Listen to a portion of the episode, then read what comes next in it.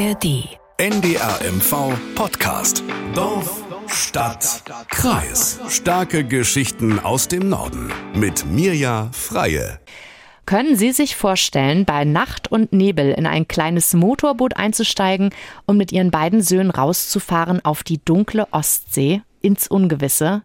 In der Hoffnung auf Freiheit, Klaus E. aus Eberswalde hat zu DDR-Zeiten versucht, von Zingst aus übers Wasser in den Westen zu fliehen. Er und seine beiden Söhne wurden damals erwischt. Wie ihnen erging es wohl mehreren tausend Menschen, die von der DDR über die Ostsee in die BRD fliehen wollten. Viele sind dabei gestorben. Mit ihnen können wir nicht mehr sprechen, aber ihre Geschichten wollen wir heute erzählen. Die vielen Schicksale sind erforscht worden, unter anderem an der Universität Greifswald. Und zwei der Forschenden sind heute bei mir im Studio zu Gast. Kompakt, informativ und unterhaltsam, das ist Dorf, Stadt, Kreis. Zu hören zum Beispiel alle Folgen in der App der ARD Audiothek. Wer bei uns zu Wort kommt, der kennt sich aus mit den Themen, die vor unserer Haustür spielen. Und das sind eben heute vom Institut für Politik und Kommunikationswissenschaft der Uni Greifswald Jenny Linneck und Henning Hochstein. Hallo. Hi. Hallo.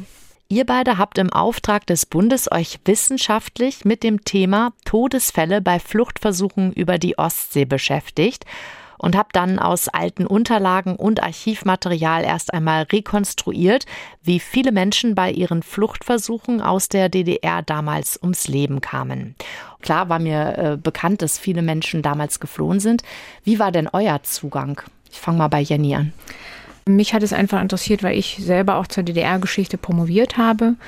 Und ich fand es sehr interessant, biografisch zu arbeiten, eben zu Leuten, über die man kaum etwas weiß. Also es sind keine bekannten Schriftsteller, Literatinnen, äh, irgendwie staatstragende Menschen, äh, über die man eh schon was wusste, sondern hier geht es ja wirklich um das Leben von ganz einfachen Menschen, die keine großen Spuren hinterlassen haben und äh, deren Lebens- und in dem Fall Fluchtgeschichte und in dem Fall auch leider tragische Geschichte zu erklären, aufzuklären, darüber mehr zu erfahren und das fand ich spannend.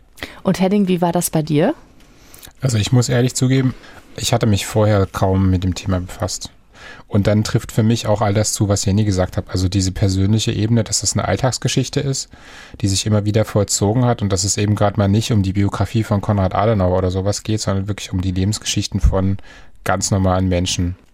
Genau, jetzt müssen wir mal auf das Projekt eingehen. Ihr habt es beide jetzt ja genannt schon. Ähm, ihr habt mehrere Jahre daran äh, geforscht. Es gab vorab schon eine Grundlage, ne? eine, eine Zahlengrundlage von Christine Vogtmüller, ähm, die schon selbst irgendwie privat aber irgendwie dazu geforscht hat. Das war so eine, wohl eine gute Basis. Ihr müsst mir erklären, wie jetzt ihr da vorgegangen seid. Was muss ich mir unter eurem Projekt vorstellen? Also wir haben diese Zahlen alle zur Kenntnis genommen. Wir haben uns auch die Bücher angeguckt. Das sind ja Christine Müller und ihr damaliger Mann Bodo Müller und dann noch Volker Höffer von der jetzt Außenstellenleiter in Rostock von der BSTU. Die drei haben sich auf jeden Fall wahnsinnig verdient gemacht, weil das Thema einfach ignoriert oder es war einfach nicht auf dem Schirm bei der Politik und bei der politischen Forschungsförderung. Und das war eine gute Basis, um anzufangen. Aber tatsächlich ist es so, und das kann Jenny vielleicht auch noch ein bisschen ausführen, um den Charakter Wissenschaftlichkeit also um diesen Anspruch zu erfüllen. Und das ist nämlich auch der Mangel an den Zahlen, die es vorher gab. Die sind in dem Sinne nicht wissenschaftlich, weil die überhaupt nicht nachprüfbar sind. Man weiß nicht, aus welchen Quellen diese Zahlen stammen. Mhm. Das heißt, man kann auch nicht abschätzen, haben die aus diesen Quellen alles gesehen, was relevant ist, oder haben die nur Ausschnitte gesehen und dann da eben gezählt, was sie finden konnten. Und das hat ja immer, ist wichtig, um die Zahlen zu bewerten, die am Ende dabei rauskommen. Wir wollten eben Zahlen haben, wo wir sagen können, wir haben das Dunkelfeld im Blick wir sehen das und wir grenzen das ab von dem, was wir Hellfeld, also erleuchten können. Hm. Und deswegen ist die Arbeit super schwierig gewesen. Wir mussten uns dann einen eigenen Korpus schaffen und das ging dann in den Standesämtern. Wie seid ihr, wie seid ihr vorgegangen? Kannst du ja mal so Genau. Ähm, also zu dieser Grundlage, ähm, die eben auch Bestandteil war unserer Arbeit, sind wir dann einfach neu nochmal losgegangen und haben äh, weitere Quellenbestände ähm, gesichtet.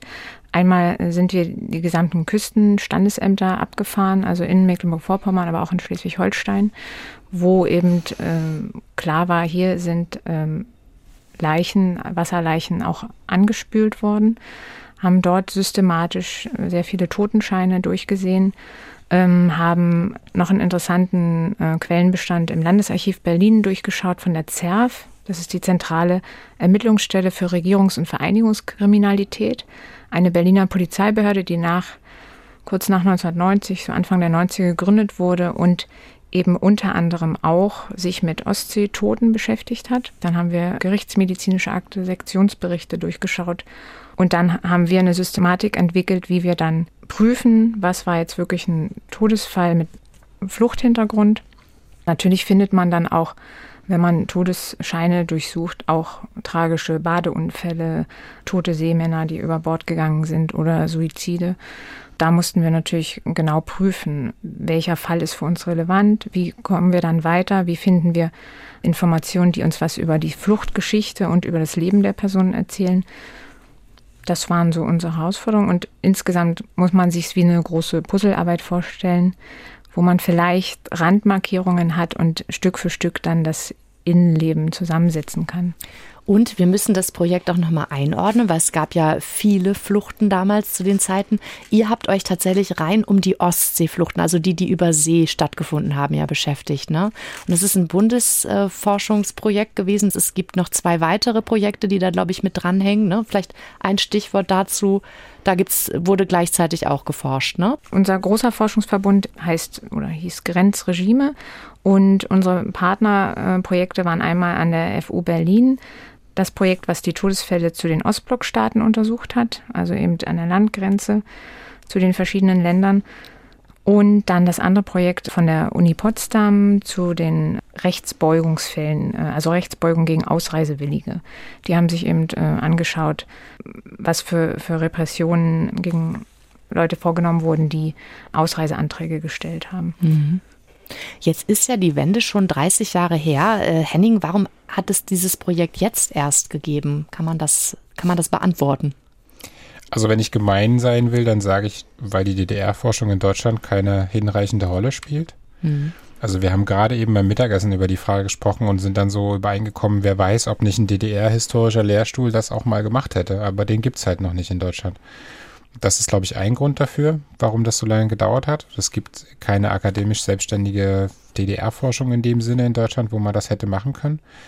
Und dann ist es, glaube ich, auch einfach dem Phänomen an sich geschuldet, weil die Berliner, unser Partner, die die Landgrenzen machen, die machen das ja schon ganz lange, diese Totenforschung. Die haben angefangen mit der Berliner Mauer. Mhm.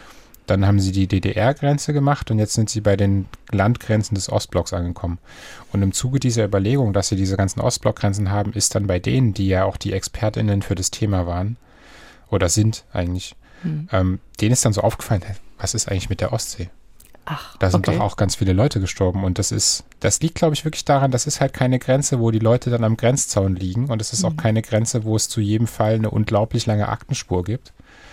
Und deswegen sind diese Fälle, waren kurz davor, quasi unter dem Radar durchzuschlüpfen. Und wir haben einfach das Glück, oder weiß ich nicht, die deutsche Gesellschaft, wenn man so will, hat das Glück, dass das Thema doch noch auf die Tagesordnung gerutscht ist, gerade als dieser große Superforschungsverbund, wo wir auch nur ein Teil, also unser Verbund ist ja nur ein Teil hm. eines größeren Verbundes.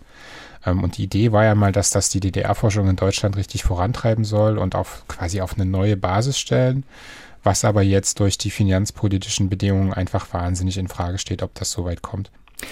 Genau, zu den finanziellen Problemen kommen wir gleich nochmal. Ich kann ja nochmal erzählen, wie ich auf euch überhaupt aufmerksam ge gemacht wurde. Das war eigentlich ein interessanter Zufall im vergangenen Jahr. Da kam mein Lebensgefährte von einem, wie haben wir es gesagt, einem Kaffeekränzchen bei euch, Jenny, genau. und deinem Mann, die sind bekannt miteinander, ähm, zu, zurück und hat gesagt, oh, die Jenny, die hat mir heute Geschichten erzählt von ihrem Forschungsprojekt. Das kannst du dir gar nicht vorstellen. Und so zu diesen Geschichten kommen wir natürlich gleich noch. Äh, aber letztes Jahr sah es dann so aus, als könntet ihr gar nicht weitermachen. Ne? Es war irgendwie angelegt für ein paar Jahre. Ja, und was kam euch dann in die Quere? Ja, wie vielen anderen kam auch uns Corona in die Quere und für uns bedeutete das einen massiven Einschnitt, weil wir nicht in die Archive konnten. Wir konnten nicht unsere Zeitzeugen direkt treffen. Das hat uns massiv zurückgeworfen. Eigentlich hätten wir dieses Jahr im Februar unsere Bürotüren abschließen müssen und wären wirklich auf einem Stand gewesen, der uns alle und in diesem Projekt nicht befriedigt hätte, weil wir viele Zweifelsfälle noch hätten prüfen wollen und dann ein Resultat abgegeben hätten, das ganz viele unsichere Variablen noch enthalten hätte. Und dann haben wir zum Beispiel, wir beide, schon noch ein Interview geführt, was darauf aufmerksam gemacht hat, was im Radio lief. Und wir haben so ein bisschen das gestreut in den Medien und vielleicht hat es wirklich auch geholfen, da nochmal was aufzurütteln, weil nämlich äh, die Landesregierung eingesprungen ist und sicherlich gesehen hat, wie wichtig dieses Projekt einfach auch für unser Bundesland hier ist. Und dann haben wir erfreulicherweise kurz vor Schluss ähm, erfahren, dass wir weiterfinanziert werden, jetzt bis Ende des Jahres vom mhm. Landesministerium für Wissenschaft und Kultur. Und das hat uns wirklich auch in den Stand versetzt, diese letzten Zweifelsfälle zu prüfen, die Geschichten nochmal rund zu machen. Und das ist jetzt ein deutlich anderer Zustand, mit dem wir das Projekt abschließen können. Hm, ja, genau. Wir hatten den Bericht gemacht, ich erinnere mich, und dann hattest du mir dann irgendwann geschrieben, Mensch, das hat geklappt, wir können weitermachen. Ich weiß, ihr hattet äh, stand letztem Jahr schon ziemlich viele Fälle ja relativ zweifelsfrei erklären können, aber es war, wie gesagt, noch so eine unbekannte Summe. Nun sind wir am Ende des Jahres, ihr seid auf jeden Fall ein gutes Stück vorangekommen. Sag doch mal mal jetzt den Stand der Dinge. Was habt hm. ihr konkret dabei? Genau, dass wir nie ganz fertig werden, liegt einfach an der Materie Wasser, mhm. mit der wir es zu tun haben, dass es immer Leichen geben wird, die wahrscheinlich nicht wieder aufgetaucht sind oder Spuren, die sich nicht mehr verfolgen lassen und wir es mit vielen unbekannten, nicht identifizierten Leichen auch zu tun hatten, wo wir auch dann trotz vieler Suchen, Recherchen, Bemühungen nicht jedes Schicksal endgültig aufklären könnten. Und was ja auch äh, wir gerade schon zum Thema hatten, dass wir an sich ein großes Spektrum hatten äh, von Fällen und bei einigen eben nicht genau klären konnten, okay, war das wirklich eine Flucht oder nicht. Aber wir haben jetzt insgesamt 135 bestätigte Fluchtfälle. Dann haben wir dazu noch zwölf, wo wir ziemlich sicher sind, dass es auch sich dort um Fluchten gehandelt hat. Also insgesamt eine Zahl von 147 Fällen, über die wir biografische Texte angefertigt haben. Mhm. Und dann gibt es eben noch eine weitere Liste von 105 Fällen, äh, wo wir nicht ganz genau wissen, gibt es hier einen Fluchthintergrund. Wir haben einen, einen Hinweis, der uns das annehmen lässt, aber wir konnten und werden es auch nicht mehr richtig auflösen können. Und das bringt uns aber insgesamt zu einer Zahl von 252 potenziellen Todesfällen.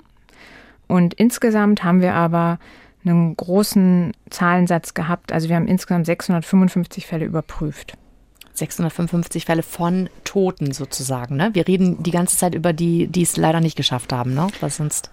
Also, also bei diesen 655 sind insgesamt, also das sind äh, Fälle, von denen wir dann auch wussten, die auf diesen Vorgängerprojektlisten auch standen. Das ist insgesamt die Anzahl an möglichen Todesfällen. Da hat sich aber teilweise manchmal auch wirklich herausgestellt, ah, es war ein westdeutscher Seemann oder es waren tatsächlich manchmal auch Leute, die überlebt haben, weil wir haben wirklich nicht zu allen auch einen Leichenfund.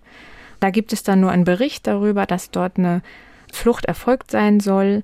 Und äh, wir konnten wirklich in vielen Fällen auch klären, dass manche Tote auf Listen stehen, die aber überlebt haben. Also okay. diese kuriosen Fälle gab es auch. Das ist eben das Spezielle an dieser Ostseegrenze jemand hört oder sieht, wie jemand ins Wasser geht und dann ward er nie wieder gesehen. Aber in manchen Fällen haben die es auch geschafft oder wurden verhaftet und irgendwie, das war eben genau die Kunst, diese verschiedenen Informationen zusammenzuführen, weil eben so mhm. vieles ja auch im Verborgenen und Geheimen sein musste. Da kommen wir bestimmt gleich noch drauf. Auf jeden Fall. Ne? Und, um die Flucht, ja. genau, die Schicksale sprechen wir gleich noch. Und, Aber deswegen ist es eben so schwierig, da mit dieser ganzen Materie umzugehen, weil man genau hinschauen muss, mehrere Informationsstränge zusammenführen muss. Und ähm, deswegen sind wir dankbar, dass wir so lange auch Zeit dafür hatten, weil das auch nötig war. Und man auch teilweise kleckerweise nur dann wieder an Akten gekommen ist. Und oh, da gibt es doch noch eine neue Information aus einem Archiv, die äh, bringt einen ganz anderen äh, Aspekt nochmal mit rein. Und ähm, deswegen war das so wichtig und notwendig, da so ganz langwierig, gründlich dran zu mhm. arbeiten. Du hattest einmal kurz die Hand mit der Hand gezuckt. Da habe ich gedacht, so. vielleicht möchtest du noch was ergänzen, Henning. Ja, da ging es nur darum, dass in den 655, das sind eben nicht alles von vornherein Todesfälle gewesen. Also das ist die Zahl von allen Fällen, die wir aus Totenscheine, Sterbeurkunden in Standesämtern lesen und ich glaube zum Großteil auch die, die Akten der Volkspolizei, Kreisämter hier in Nordostdeutschland, also mhm. das, was alles Bezirk Rostock mal war. Da gab es auch Vermisstenfälle und so weiter, wo wir uns natürlich fragen mussten, wie ist das gewesen, wie sind die weiter aufgeklärt worden. Und das ist eigentlich genau der Punkt, der gut an dieser Verlängerung war, dass wir dieses Dunkelfeld ein bisschen nicht aufklären konnten, aber so mhm. kategorisieren. Also wir haben intern da so noch zwei Kategorien, unprüfbar und unlösbar zum Beispiel, die so eigentlich Ordnungen der Unklärbarkeit darstellen, aber wir sind sehr zufrieden, dass wir diese Ordnung auch überhaupt herstellen konnten, dass wir Fälle haben, wo wir sagen können, theoretisch in einer perfekten Welt mit unendlich Forschungsressourcen könnte man den Fall noch klären, aber wir haben auch ganz fest eine Zahl, wo wir sagen, die werden nicht mehr zu klären sein. Also mhm. ein Schambein, das irgendwo am Strand angeschwemmt wurde, das wird nicht mehr geklärt. Nee. Das ist jetzt einfach in der Geschichte versunken. Dann lasst uns mal auf diese Geschichten gucken. Ihr habt ja dann auch vieles herausgefunden. Ne? Also zum Beispiel eine Frage, wann fanden die meisten Fluchten statt? Was ist euch da aufgefallen? Also dafür ist jetzt nochmal wichtig, dass wir dann immer äh, bei all diesen Antworten jetzt nur sagen können, dass können wir ja nur für diese Todesfälle leider ja. sagen. Ne? Ähm, wir hätten gerne an der einen oder anderen Stelle auch gesagt, oh, hier war noch ein spannender Aspekt von einer geglückten Flucht oder von jemandem, von einer vereitelten Flucht, wo jemand verhaftet wurde. Da gibt es natürlich Parallelen, aber diese Aussagen, die wir jetzt treffen können, die treffen natürlich nur auf die Fluchten zu, die leider tödlich äh, geendet sind da ist es eben so, dass die meisten in den späten Sommermonaten stattgefunden haben. Dafür gibt es ja auch logische Argumente. Da waren die Strände nicht mehr ganz so voll, das Wasser war aber noch warm und es gab noch keine starken Herbststürme oder so solche Dinge. Und insofern ist so Ende August, September ist so die Hauptsaison für Fluchten. Es wird schon früher dunkel. Und äh, was es jahreszahlenmäßig angeht, ist sehr interessant, dass es eine starke Häufung 1962 gibt, also mhm. kurz nach dem Mauerbau wirklich viele wissen, okay, die Landgrenzen sind jetzt alle dicht, die Sektorengrenze in Berlin, dann probieren wir es über die Ostsee. Die ist nicht so offensichtlich stark abgeriegelt, mhm. obwohl sie das natürlich dann auch schon war mit Grenzpatrouillen und mit auch freiwilligen Grenzhelfern, die eher verdeckt im Hinterland schon geguckt haben, hm, wo verhält sich hier jemand auffällig und einem Sperrgebiet äh, im Raum Lübecker Bucht. Aber da haben es trotzdem noch sehr viele versucht. Äh, und sonst pegelt sich das so ein auf so immer so fünf bis maximal zehn Todesfälle pro Jahr. Ein starkes Muster ist auch, dass es überwiegend junge Männer waren, die über die Ostsee geflohen sind. Das ist bei anderen Fluchten auch so. Aber wir haben knapp 90 Prozent sind es männliche Flüchtlinge und die sind sehr, sehr jung. Also die sind wirklich so um die 18 bis 22, so in diesem Altersspektrum. Ja, ich habe ähm, in, in, der Vorrecherche, äh, vielleicht erstmal nochmal zu der Geschichte, die ich eingangs gesagt habe, ähm, über den Herrn aus Eberswalde, Klaus E. und seine Söhne. Das ist eine Geschichte, die hatte ich aus der Ausstellung. Das ist ja eine, eine Flucht, die es gegeben hat, die ziemlich spektakulär leider vereitelt wurde. Der Mann ist von einem Fischer beobachtet worden, wie er irgendwie rausfuhr, wurde dann mit Hubschrauber verfolgt und so. Also es waren ja wirklich heftige Szenen, die sich da abgespielt haben. Und ihr habt euch jetzt mit den anderen Fällen beschäftigt. Es waren ja Menschen, die sehr kreativ da waren, die irgendwie U-Boote gebaut haben mit Surfbrettern und so. Was ist euch dann noch so begegnet? Also die Fluchtmittel sind natürlich schön, wenn man die bei den, zum Beispiel bei Vogt Müller in den Büchern liest, ne? mhm. ne? weil das sind ja dann Leute, die überlebt haben. Das hat dann nicht so ein trauriges Geschmäckle, mhm. sage ich mal so. Was man vielleicht voranstellen sollte bei dieser Kreativität in der Wahl der Fluchtmittel, das ist eine Antwort auf die Überwachung in der DDR durch die Stasi und auch die Überwachung in diesen Grenzgebieten, mhm. weil das hat bedeutet, dass die Fluchtmittel, die müssen unauffällig sein. Die müssen möglichst klein sein. Man kann da nicht einfach sagen, okay, ich will nach Dänemark fahren, was brauche ich da für ein Boot?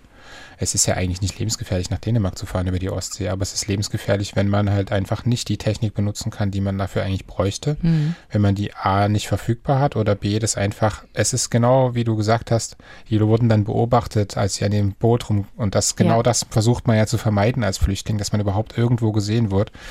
Und deswegen in unseren Fällen waren das eigentlich nicht so die erbaulichen Kreativleistungen, die uns da begegnet sind, sondern das war eher immer so ein Ausdruck von unglaublichem Willen, die Flucht zu schaffen. Auch meistens, also oft habe ich schon das Gefühl, die Leute haben das intellektuell super gut verstanden, was sie da für eine Herausforderung vor sich haben. Zumindest mhm. die, die sich im Hinterland, also sie in Sachsen oder so wohnten und sich dann da in Ruhe vorbereiten konnten die haben das begriffen, aber die hatten extremen Ressourcenmangel, mhm. ne? also war ja sozusagen staatlich induziert plus die Überwachung und das hat dafür gesorgt, die Flucht, was ich schon sagte, dass die Fluchtmittel so unauffällig sein müssen, dass die gar nicht frei waren in ihrer Mittelwahl und deswegen haben wir ganz oft verschiedene Formen von, also wenn man ganz unten anfangen will, teilweise sind die Leute einfach so losgegangen.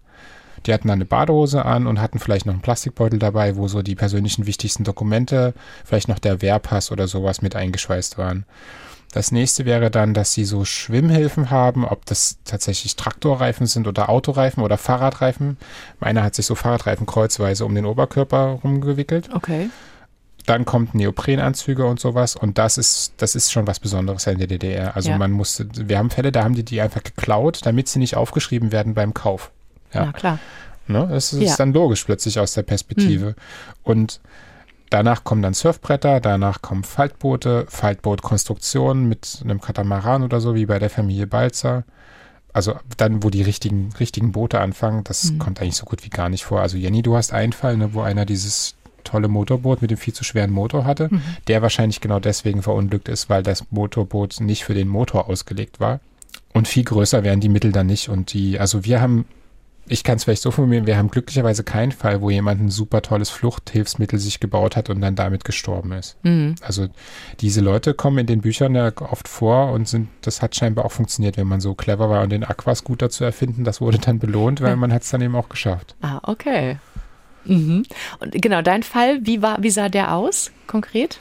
Äh, Das ist der Uwe Weißkopf. Ähm, über den haben wir dankenswerterweise auch sehr viel Material aus, ähm, also schö- schönes Bildmaterial. Wir wissen genau, wie er aussah, wie fröhlich er gelächelt hat. Äh, Sehr viele Informationen aus seinem Leben, weil ich äh, ein tolles ähm, Interview mit seinem Bruder führen konnte. Und ja, der hatte, ähm, der war schon immer sehr quer zu den Normen in der DDR. Der war immer schon so ein randständig, ein bisschen Aussteigertyp, hat Musik geliebt, hatte eine mobile Diskothek und hat sich darüber wirklich auch ein bisschen Geld ähm, erarbeiten können und hatte dann die Möglichkeit, auch ich glaube über Westverwandtschaft, sich so einen tollen Yamaha-Motor zu kaufen. Und den hat er auf ein ganz kleines ähm, Sportboot aber montiert. Und er ist sogar vorher gewarnt worden, dass er damit nicht äh, irgendwie große Strecken zurücklegt. Und er hat äh, Vorbereitungszeit auf dem Binnengewässer auch investiert und hat das Boot auch schwarz angemalt. Das war auch recht üblich, um das zu tarnen. Ähm, und dann ist er ganz findig auch durch einen kleinen Kanal äh, wirklich bei Heiligendamm ähm, auf die Ostsee gekommen. Also sogar so findig, dass hinterher, als der Fall bekannt wurde, die Grenztruppen gesagt haben, da müssen wir genauer hinschauen. Das müssen wir gucken, wie der das geschafft hat, wie konnte uns das entgehen, Mhm. äh, diese Lücke. Und ähm, er hat es ziemlich weit äh, hinaus geschafft und wurde tragischerweise kurz vor Dänemark äh, dann gefunden. Und das ist natürlich dann immer so besonders tragisch, wenn man eigentlich Ja. sich vorstellt, wir wissen es ja nicht genau, wir wissen nicht genau, wo die Leute dann wirklich gestorben sind, verunglückt sind. Aber die Leiche wurde in Süddänemark angespült und man kann davon ausgehen, dass er sicherlich ein Stück weit gekommen ist und dann aber irgendwie gekentert ist.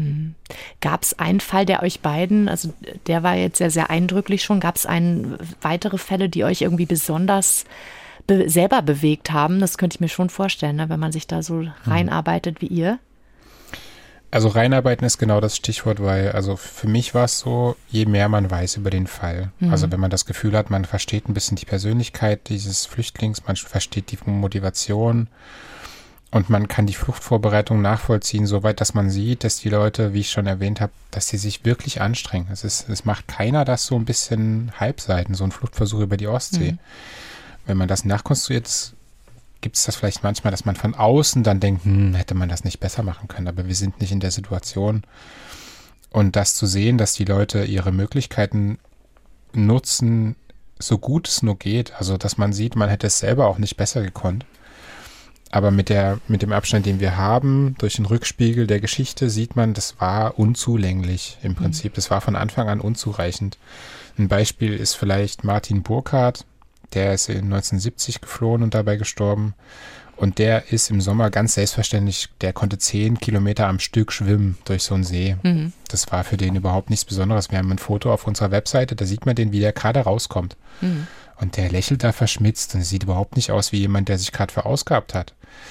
Aber zehn Kilometer schwimmen ist vielleicht eine schon respektable Leistung für das Schwimmen an sich, aber das hat, das ist keine adäquate Vorbereitung, wenn man durch die Ostsee schwimmen will, weil das mhm. ist eben ein Süßwassersee, der hat so plätschert so ein bisschen vor sich hin und jeder weiß, dass der schon mal in einem Meer schwimmen war, wie viel anstrengender das ist und also da werde ich dann schon manchmal vom Mitgefühl über, überschwemmt so ein bisschen, weil man das sieht, wie die absolut respektable Höchstleistung vollbracht haben in dieser Vorbereitung. Ja.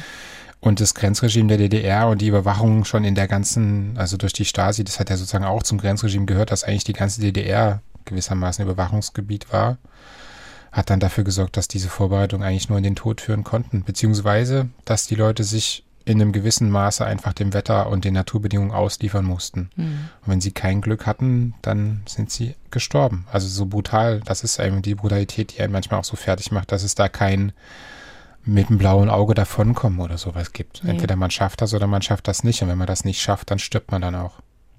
Wie hoch waren denn so die, die Überlebenschancen bei, bei sowas? Kann man das überhaupt sagen? Das ist schwer. Also da geht's, ähm, da geht's auch im Bereich des Dunkelfelds.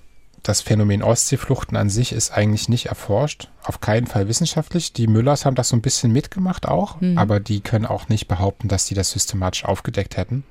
Und deswegen kann man natürlich auch nicht sagen, jetzt auf eine Prozentzahl ja. ausgedrückt, wie riskant das an sich war. Jetzt aus der Erfahrung der Forschung würde ich sagen, das war extrem riskant und zwar immer, weil man einfach den Naturgewalten ausgeliefert war, weil das Grenzregime so effektiv dafür gesorgt hat, dass diese Fluchtmittel immer eigentlich ein bisschen inadäquat waren, musste man sich da entweder aufs Wetter verlassen oder eben den Luxus haben und den hatten eben viele nicht, ja. dass man da warten kann, dass die Bedingungen passen. Ne? Mhm. Und dann gibt es so, wie bei den Balzers zum Beispiel, gibt es da unter den Angehörigen immer noch die Vermutung, dass die wahrscheinlich vielleicht irgendwie eine Ab Verabredung hatten, vielleicht mit einem BGS-Boot, vielleicht ja. mit einem Fischer, vielleicht wussten die, wann eine Fähre kommt. Und dann legen die eben ab, obwohl die wissen, das Wetter ist nicht optimal. Und dann bei den Balzers in dem Fall, die sind dann eben alle umgekommen, weil das Wetter extrem schlecht wurde. Mhm. Und das ist so ein bisschen das Problem. Also das Risiko ist nicht wirklich abschätzbar, wenn man am Strand steht. Und die Balzers, erklär nochmal, wie viele waren da mit und in welcher ja. Form sind die geflohen? Das also das sind fünf Personen, die okay. kommen aus Sachsen in der Nähe von Dresden oder kamen aus Sachsen in der Nähe von Dresden. Und das sind im Prinzip zwei kleine Familien, also ein Ehepaar und ein Ehepaar mit einer kleinen Tochter. Mhm. Und die sind von Rügen von Nonnewitz aus abgelandet mit einem Faltboot Katamaran. Also okay. ich vermute ein bisschen, dass das der Ulf war, man weiß es aber nicht. Jedenfalls haben die sich per Tischler und äh, Heimarbeit so, also den, den Motor hat der Ulf selber gebaut zu Hause. Also er hat einen Außenborder in seiner Garage ja. zusammengebastelt, hat sich da immer Teile kommen lassen von Freunden und die wussten gar nicht, wofür der da irgendwelche Wellen und Kurbeln braucht. Ach krass, ja. Und diesen Katamaran haben sie sich wahrscheinlich irgendwie von einem Zimmerer oder so machen lassen. Und da gibt es bei den Angehörigen die Legende oder so ein bisschen die Vermutung, dass die eine Verabredung gehabt haben mussten, weil das, eben, das sah eben schon schlecht aus. Eigentlich an der Küste das hätte man sehen sollen, dass das Wetter nicht optimal ist. Und man muss dazu aber sagen, die sind an die Ostsee gefahren mit diesen Konstrukten in den Autos. Wenn hm. die da einmal angehalten worden wären auf dem Weg an die Ostsee, dann wäre die Flucht vorbei gewesen. Hm. Die sind an der Ostsee. Ich habe jetzt in den letzten Quellen noch gelesen, es steht nicht in die Biografien, dieser Campingplatz, äh, da ist es jetzt heute Regenbogencamp, da sind 4000 Stellplätze drauf. Hm. Da waren zu der Zeit, Ende August, als die da waren, noch 89 Plätze belegt. Und trotzdem findet man in der Stasi-Akte Aussagen von Leuten, ja, unser Zelt stand 30 Meter von denen entfernt und wir haben die auch am 10. September noch reden gehört im Zelt. Also die Überwachung war so eng, dass selbst ja. auf so einem Campingplatz, der fast leer gefegt ist, haben die, trotzdem hat die Stasi einen Blick auf das Zelt dieser zwei Familien. Ach. Ja, und deswegen war es auch dann super riskant, wenn die sich jetzt überlegt hätten am Stand, okay, Wetter ist scheiße, wir fahren zurück. Hm nächstes Risiko. Ach, weil sie okay. dann trotzdem, weil die schon auf dem, auf dem Radar sozusagen auftauchen. Und die ja. Vorbereitung für eine Flucht war ja, ja auch schon strafbar. Ne? Ja. Dafür genau. okay, okay. hätte man auch schon ins Gefängnis kommen können, wenn das auffliegt. Ne? Mhm. Also insofern, ja, quasi eingezwängt eigentlich. Also das mhm. haben wir oft in den Fluchtgeschichten. Wenn sie es schon schaffen, dorthin, ne, mit ganz viel mhm.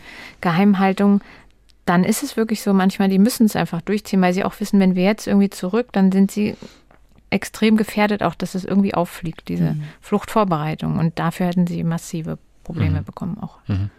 Jetzt hattet ihr es eben schon anklingen lassen. Es scheinen immer auch irgendwie Helfer mit äh, im Hintergrund vielleicht gegeben zu haben. Konnte man das überhaupt noch rauskriegen, ob es eben Helfer auf der Westseite war oder wo auch immer? Gab es da was? Oder wie muss ich mir das so vorstellen? Also eigentlich ver, äh, verlaufen diese Fluchten so sehr im Verborgenen, weil die meisten wollen ihre Familienangehörigen, Freunde nicht belasten, mhm. weil klar war, auch die werden dann aufs Radar der Behörden mhm. kommen, die werden verhört haben wir auch ganz furchtbare Geschichten, dass die Wohnungen der Familien belagert wurden. Hinterher, wenn jemand eben als vermisst erstmal galt, dann sind die da eingezogen und haben die von früh bis spät mhm. äh, überwacht, belagert, okay. wollten wissen, wo ist ihr Sohn. Und es war ja für die schon schlimm genug, die Ungewissheit, wo ist mein Kind. Na klar. Und dann noch sich mit den ähm, Überwachungsbehörden da auseinanderzusetzen. Also das waren ja ganz dramatische Situationen.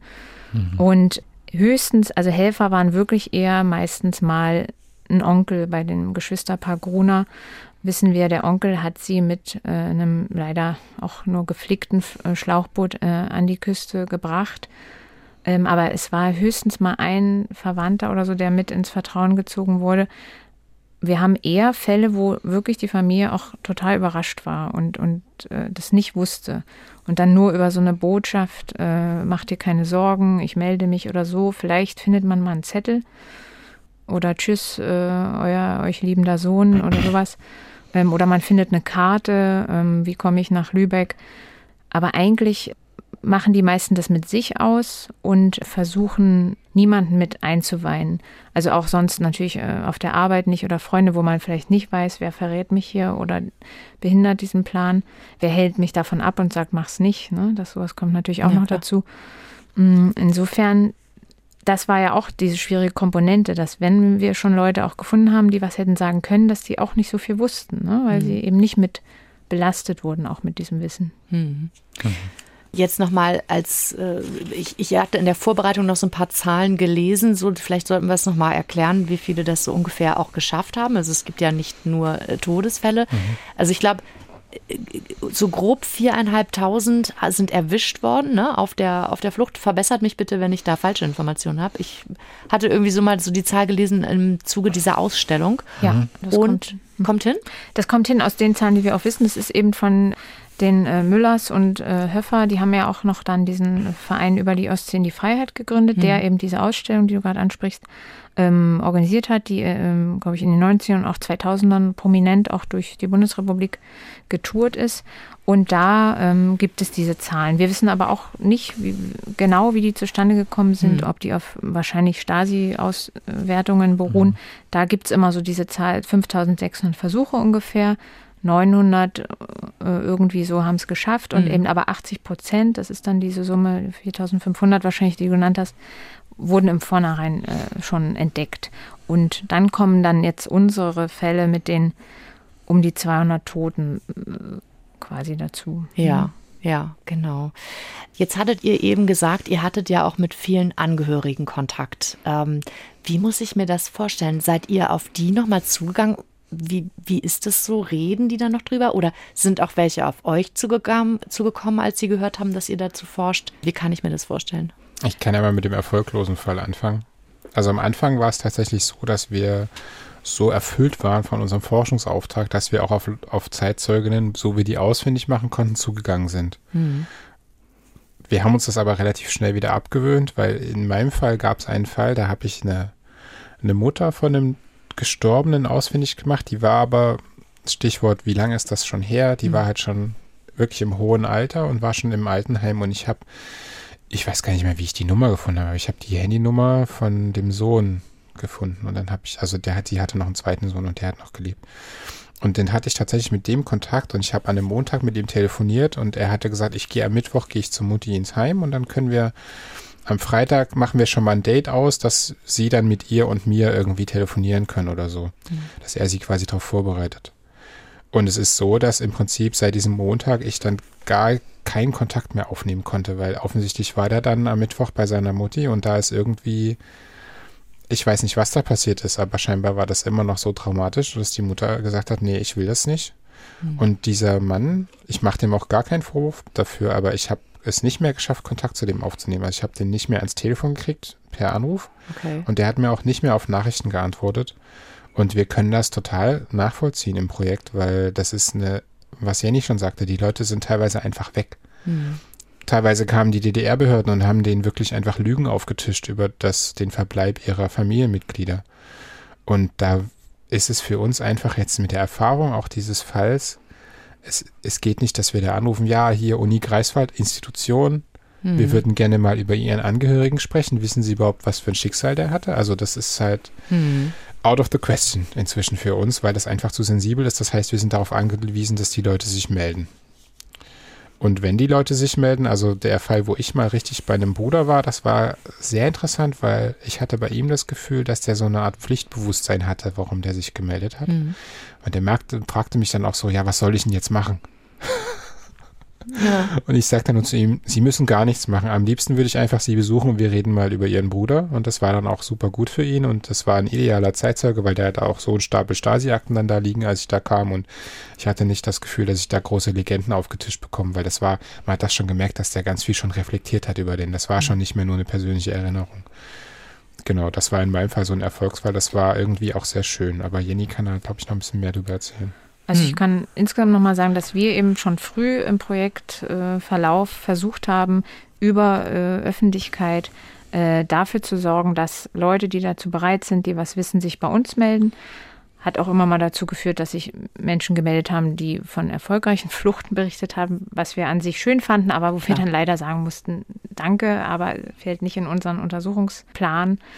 Und ähm, es hat aber tatsächlich des Öfteren geklappt und es haben sich sowohl Klassenkameraden, ähm, Freunde, äh, Familienangehörige, Geschwister eben ähm, gemeldet und ähm, mit denen konnten wir intensive Gespräche führen und das, da waren tolle Erlebnisse, sofern man das mal in, bei diesem Thema sagen kann, aber es waren äh, wichtige Gespräche. Wir haben was über die Person erfahren. Ne? Das war ja immer auch unser Ziel.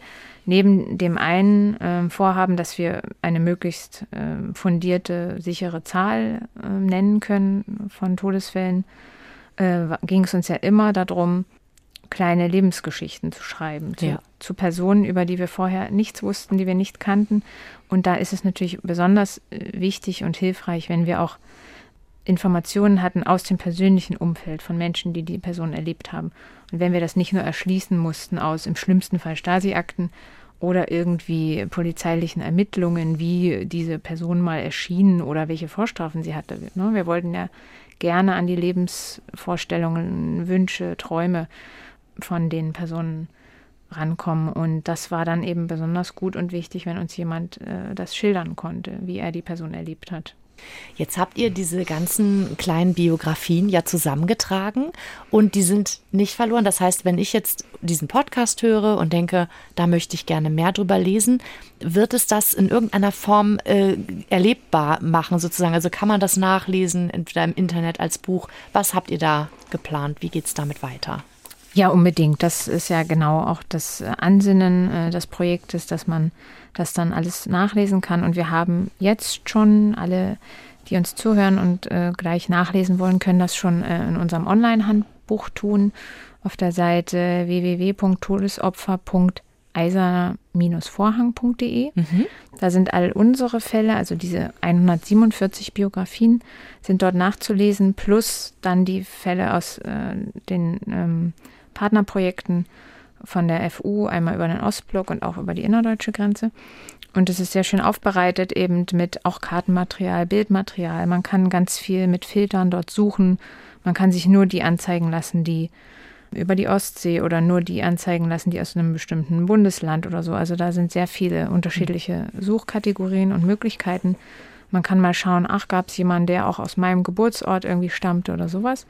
Auch sehr gut, denke ich, für die politische und auch Bildungsarbeit für Schulen, denke ich, kann man damit gut arbeiten. Mhm. Und unsere Erkenntnisse plus eben noch ein bisschen analytischem Hintergründen, Einleitungen und Nachworten werden hoffentlich Anfang des Jahres erscheinen. Wir ähm, haben, sind gerade in der Manuskriptarbeit der Landeszentrale für politische Bildung Mecklenburg-Vorpommern äh, im Zusammenspiel. Dort wird das Buch erscheinen und da sind wir jetzt in den letzten Zügen und hoffen, dass das eben Anfang des Jahres rauskommt. Und ja. Ja, dann bevor wir zum kompletten Abschluss kommen, was nehmt ihr denn jetzt? Ihr habt das Projekt ja jetzt auch zum Ende des Jahres ein bisschen beendet, äh, auch für euch so emotional. Was nehmt ihr denn jetzt beide persönlich daraus mit? Vielleicht Mark Henning anfangen. ah, das ist eine schwierige Frage. Ich habe da vorhin schon drüber nachgedacht und Das Leben ist kein Ponyhof. Das Leben ist schwer. Die Welt ist kein Ort, der einem irgendwas schenkt.